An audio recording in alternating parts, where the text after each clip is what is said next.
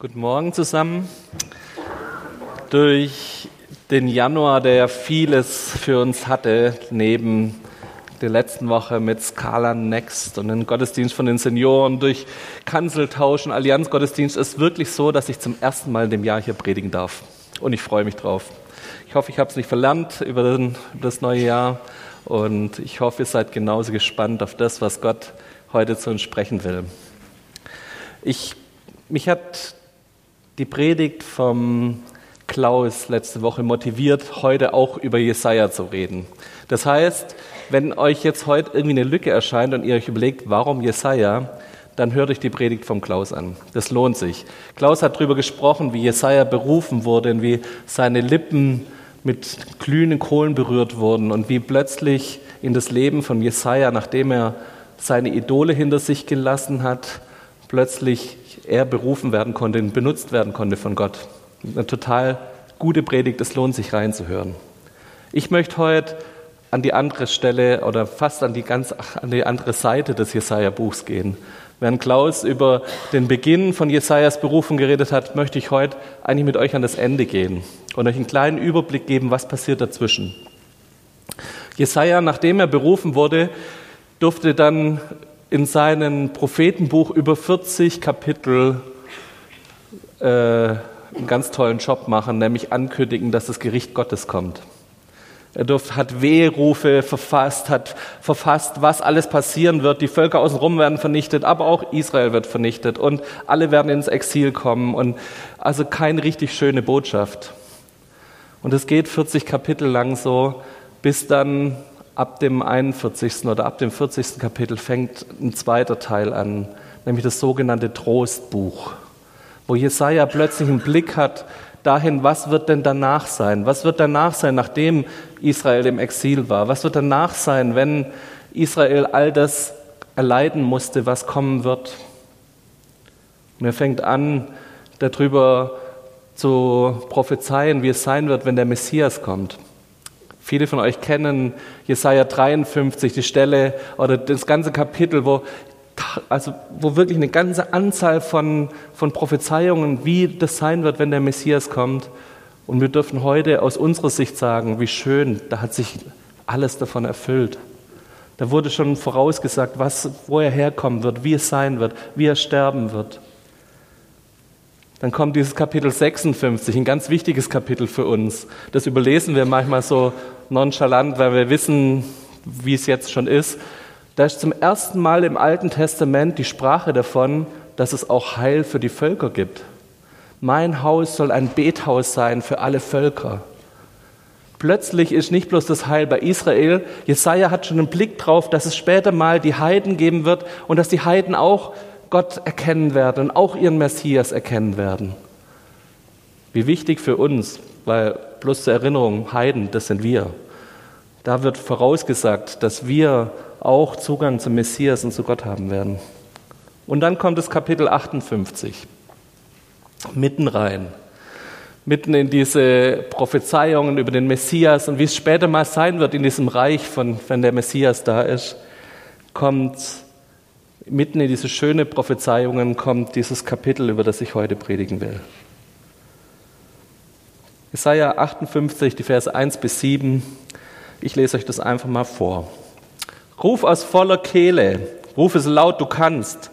Lass deine Stimme schallen wie ein Schofarhorn und halte meinem Volk seine Vergehen vor, den Nachkommen Jakobs ihre Schuld. Zwar befragen sie mich Tag für Tag und wollen zu gern meine Wege erkennen. Wie ein Volk, das Recht vor mir lebt und auch meine Gebote hält, fordern sie von mir gerechtes Gericht und begehren Gottes Nähe. Warum fasten wir und du siehst es nicht? Warum demütigen wir uns und du merkst es nicht einmal? Seht doch, was ihr an euren Fastentagen tut. Ihr geht euren Geschäften nach und beutet eure Arbeiter aus. Ihr fastet zwar, aber gleichzeitig zankt und streitet ihr euch und schlagt gleich mit gottloser Faust zu. So wie ihr jetzt fastet, verschafft ihr eurer Stimme droben kein Gehör. Soll das vielleicht ein Fastentag sein, der mir gefällt? Ein Tag, an dem der Mensch sich beugt und seinen Kopf wie eine Binse hängen lässt, sich in einen Trauersack hüllt und sich in Asche setzt? Nennst du das ein Fasten? Soll das ein Tag sein, der Jahwe gut gefällt? Nein, Ein Fasten, das mir gefällt, ist so. Löst die Fesseln der Ungerechtigkeit, knotet die Jochstricke auf, gebt Misshandelten die Freiheit und schafft jede Art von Unterdrückung ab. Ladet Hungrige an euren Tisch, nehmt Obdachlose bei euch auf. Wenn du jemand halbnackt und zerlumpt herumlaufen siehst, dann gib ihm etwas anzuziehen. Hilf dem in deinem Volk, der deine Hilfe braucht. Wenn wir uns nochmal angucken, diese Prophezeiung von Jesaja kommt, spricht in der Zeit, nachdem der Messias gekommen ist. Es spricht in die Zeit hinein, in der wir gerade leben.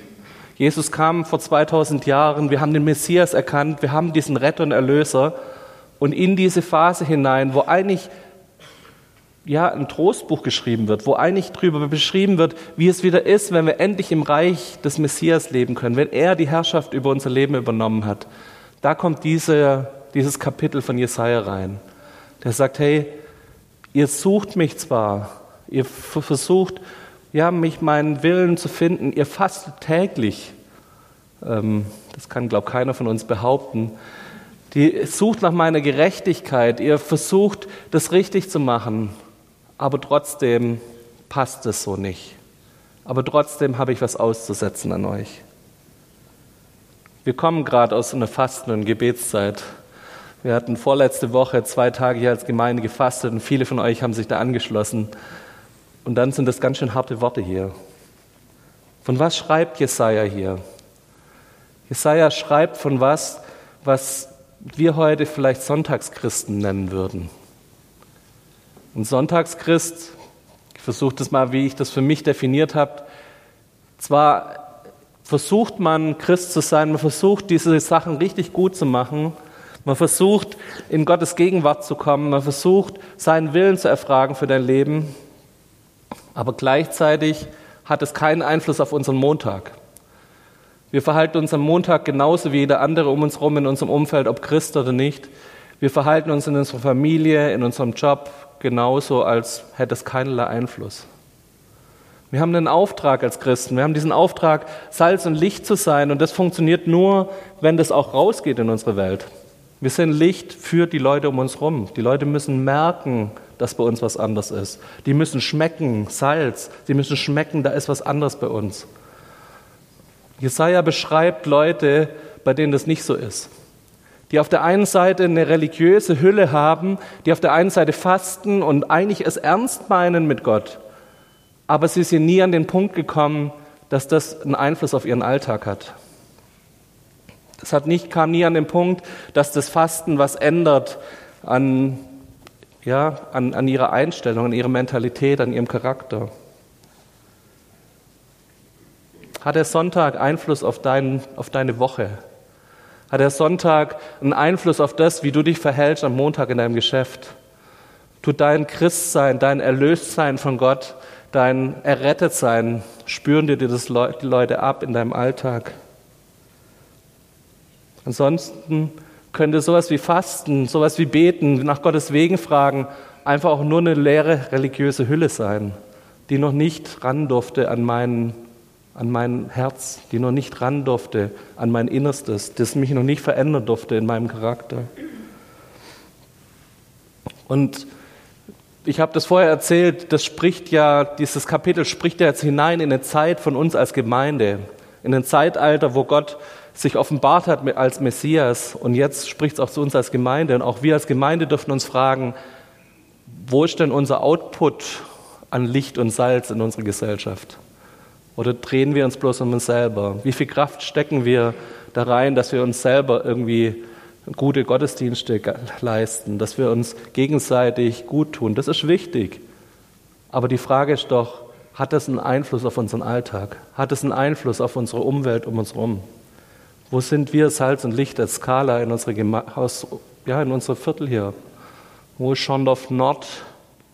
Leute um uns herum, wo spüren die? Da sind Leute anders. Da wird Liebe Gottes ausgegossen. Ich hatte in der Fasten- und Gebetszeit ein, ein Bild und einen Eindruck, das mich seitdem immer noch ein bisschen bewegt. Oder was heißt ein bisschen? Das bewegt mich. Das, das tut mich umtreiben. Und dieses Bild war, dass ein Mann da stand und eine weiße Fahne gewedelt hat. Kapitulation. war so dieses Bild, das mich bewegt hat. Und ich glaube, wenn Gott zu uns spricht, ist es ganz oft an der Zeit für uns, dass wir kapitulieren. Ich habe das oft in meinem Leben, dass Gott seinen Finger auf was legt in meinem Leben und ich spüre, so geht es nicht weiter. Ich muss jetzt was ändern. Das ist jetzt der Punkt, wo Gott von mir eine Entscheidung will. Und an der Stelle ist es oft an mir, dass ich sage, ich kapituliere. Ich krieg's nicht hin. Ich kann selbst das, was hier beschrieben wird, täglich fasten, kriege ich nicht hin. Ich schaff's nicht durch meine Leistung, ich schaff's nicht durch mein Wollen und das, was ich eigentlich machen will. Ich schaff's nicht so vor Gott zu kommen, dass es mehr ist als Religiosität. Wir können Gott nichts vormachen durch irgendwelche geistlichen Handlungen. Er schaut in unser Herz hinein und da ist es immer wieder dran, dass wir auf die Knie gehen und sagen, Herr, du darfst wieder Herr sein. Herr, du darfst wieder mein Leben bestimmen. Herr, du darfst wieder derjenige sein, der es machen muss in mir, weil ich allein krieg's nicht hin. Und wie oft kommt unser Herz montags zum Tragen? Ich habe mal von einem Pastor erzählt bekommen, der hat gesagt, hey, die größten geistlichen Angriffe, die habe ich nicht sonntags. Sonntags ist immer alles super. Da steht man auf der Bühne, da predigt man, man fühlt sich gut, man kriegt nachher meistens relativ gute Rückmeldungen. Ähm, das ist immer ganz toll. Aber was ist mit montags? Montags, du fängst an, äh, in den sozialen Netzwerken zu gucken. Da wird dann geschrieben, so Gemeinde XY hatte heute 500 Besucher, Gemeinde das und das hatte das und das Event, der berühmte Pastor hat dort gesprochen. Und das fängt dann so langsam an, an dir zu arbeiten. Dieser Montag ist gefährlich, nicht der Sonntag. Und wie sieht es bei mir montags aus? Darf da Gott an mein Herz ran? Montags, wenn ich das Gefühl habe, das ganze Wochenende war stressig, es war viel, dann fange ich an, mich zu entspannen. Und wie oft war es schon, dass wir nicht sonntags irgendwie Stress hatten in der Familie, sondern montags. Montags ist der Punkt, wo wir gucken müssen, wo, wo hat mein Glaube jetzt Bestand, wo hat das, was Gott gesprochen hat übers Wochenende, wo kann das jetzt eine Auswirkung haben auf meinen Alltag. Ich frage mich manchmal, wie kann das sein, dass Leute, die sonntags so geistlich sind und so geistig rüberkommen, wie kann das sein, dass die mit ihrem Glauben scheitern? Ich habe vor kurzem wieder so eine Geschichte gehört von einem Freund, von dem ich weiß, der hat krasse Sachen mit Gott erlebt. Der wurde freigesetzt von Süchten. Der hat Heilungswunder erlebt. Der hat für Leute gebetet und die wurden geheilt und angerührt. Und ich habe jetzt mitgekriegt, dass er vom Glauben komplett wieder weg ist. Dass er nichts mehr mit Gott zu tun haben will. Wie kann sowas sein? Ich glaube, dass es ganz viel mit unserem Herzen zu tun hat.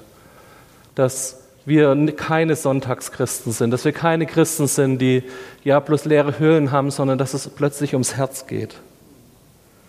Weg von, einem, ja, von der Maske und hin dazu, dass wir Gott begegnen. Ich glaube, Gottes Therapievorschlag für Religiosität ist, eine Berührung an seinem Herzen zu haben, eine Beziehung aufzubauen. Da, wo Beziehung ist, da kann nicht bloß noch leere Hülle zu sein, eine Herzensnähe. Lass uns diesem Gottes, lass uns Gottes Herz mal genauer angucken. Was passiert, wenn wir Gottes Herz entdecken? Wir werden plötzlich berührt von seiner Liebe. Da ist plötzlich ein Verlangen nach Beziehung da. Da ist auch ein Verlangen, montags da, mit ihm in Beziehung zu treten. Da ist plötzlich dann ein Wunsch da, mit ihm in Kontakt zu sein und mit ihm mich auszutauschen. Und ich glaube, wir dürfen uns immer wieder überprüfen und sagen, wo wo sind Sachen leer geworden, weil Beziehung abgestumpft ist? Wir hatten diese Woche mit Steinbachers den Eheabend, die uns auch dazu ermutigt haben, wieder frischen Wind reinzulassen und zu gucken, an welche Phase deiner Beziehung stehst du gerade. Ich glaube, das geht auch mit Gott, dass wir immer wieder mal schauen, wo, wo stehen wir gerade mit Gott? Wie, wie ist meine Beziehung zu ihm an dem Punkt?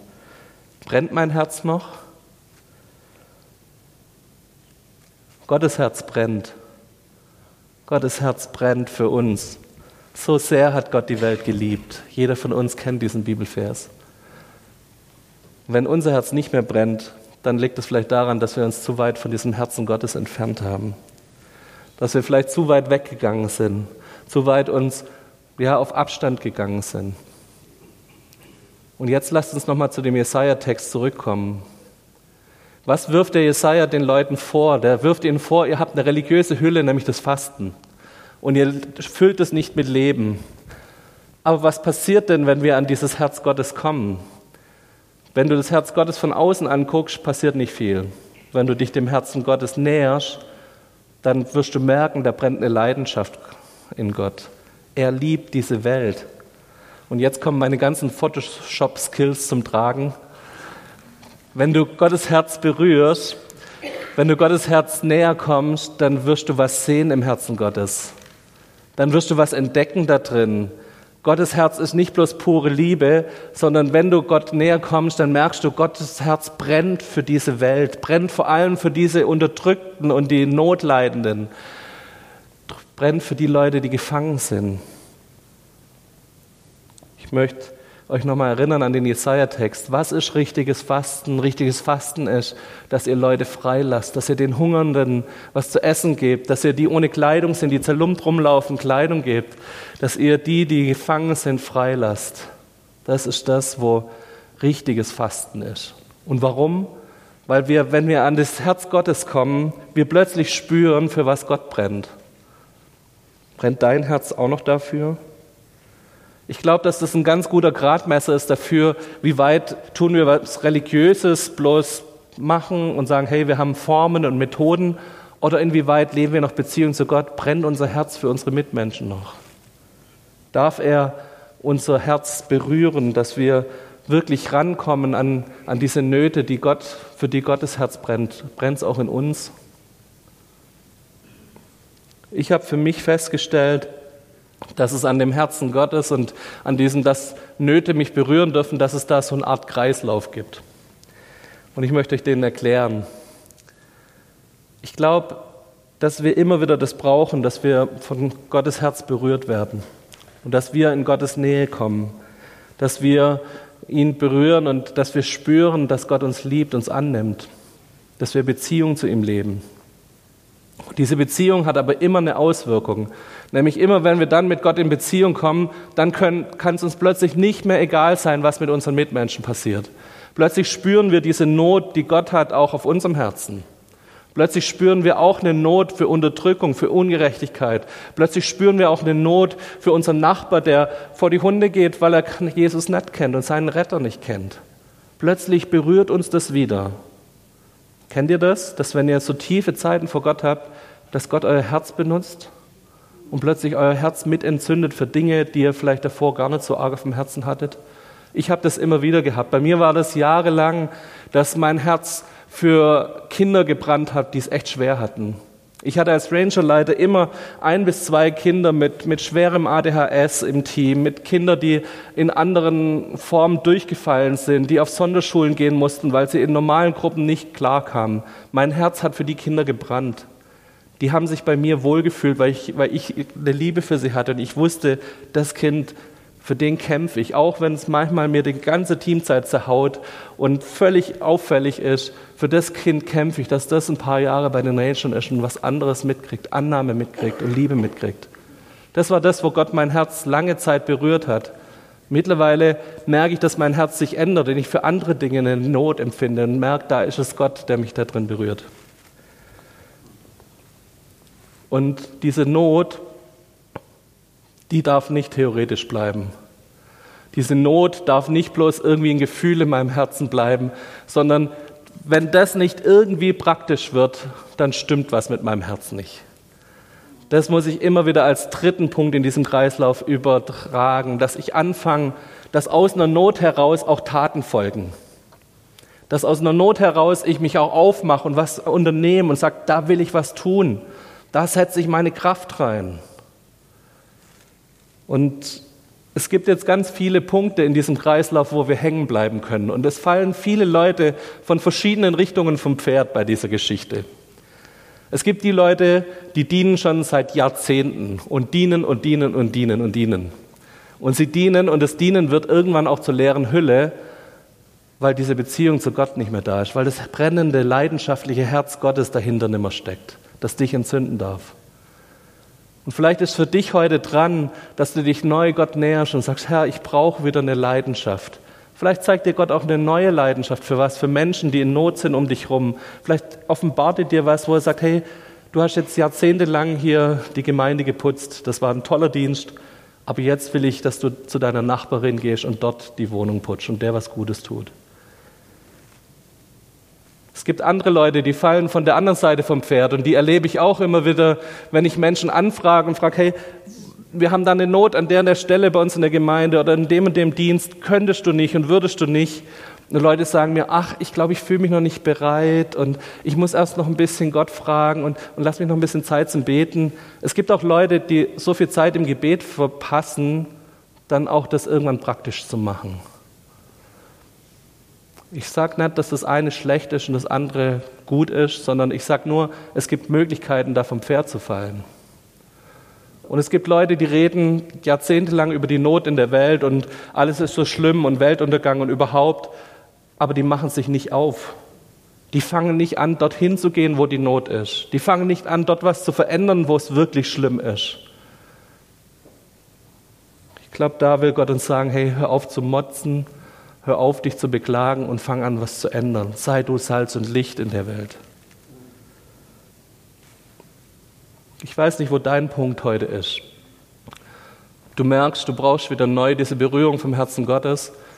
Oder du brauchst vielleicht diesen kleinen Anschubser zu sagen, hey, lass es praktisch werden. Oder vielleicht ist dein Herz kalt geworden und du merkst, du brennst nicht mehr für das, für das was Gott brennt. Diese Leidenschaft, die Gott hat für diese Welt, die hast du nicht mehr. Dir sind Menschen vielleicht quer begegnet. Es gibt vielleicht Menschen, die dich verletzt haben. Menschen, die ja auch vielleicht was Blödes in dein Leben reingesprochen haben. Wir sind manchmal so blockiert, weil irgendjemand uns gesagt hat, das und das kannst du nicht. Aber wenn du spürst, da ist ein Brennen Gottes in dir, für diese Nöte einzustehen, dann lass dir doch nicht von Menschen sagen, du kannst das nicht. Dann fang doch an, dich dafür einzusetzen. Fang doch an, was zu bewegen da drin. Fang an, dass es praktisch wird. Lass uns, lass uns ehrlich werden, was religiöse Hüllen angeht, wo ihr merkt, das sind Dinge tot, das sind Dinge leer, das sind Dinge, die nur noch Masken sind in unserem Leben. Und lasst uns diese Dinge vor Gott hinlegen und sagen, Herr, füll du es neu mit Leben. Es ist nicht schlecht zu fasten. Es ist nicht schlecht, nach Gottes Wegen zu fragen. Das, was all diese Leute hier, was Israel gemacht hat in dieser Jesaja-Stelle, das ist nicht schlecht, aber es muss mit Leben gefüllt werden. Es muss mit Gottes Herz gefüllt werden. Und es muss wieder praktisch werden, dass ich Taten folgen lasse in meinem Leben. Wollt ihr mit mir aufstehen? und das vor Gott bringen.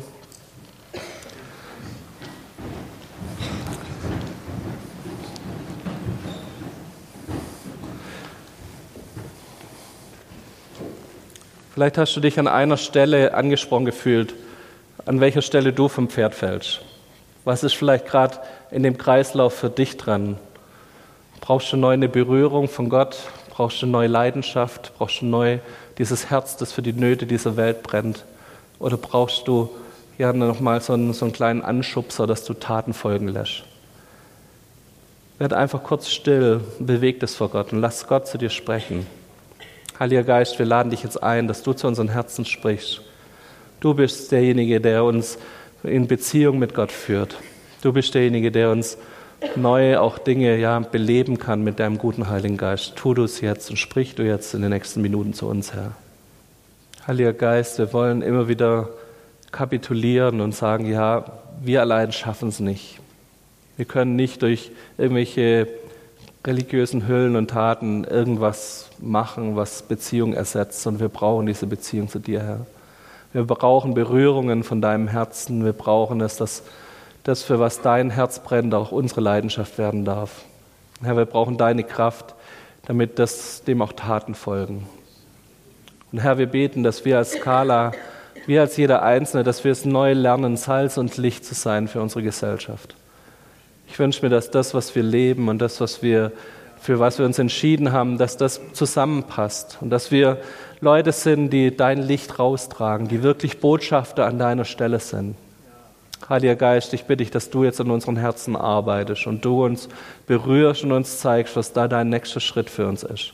Leg du deinen Finger auf unser Leben und wir wünschen uns, dass wir als einzelne Personen hier im Raum, dass wir ja Schritte mit dir gehen dürfen.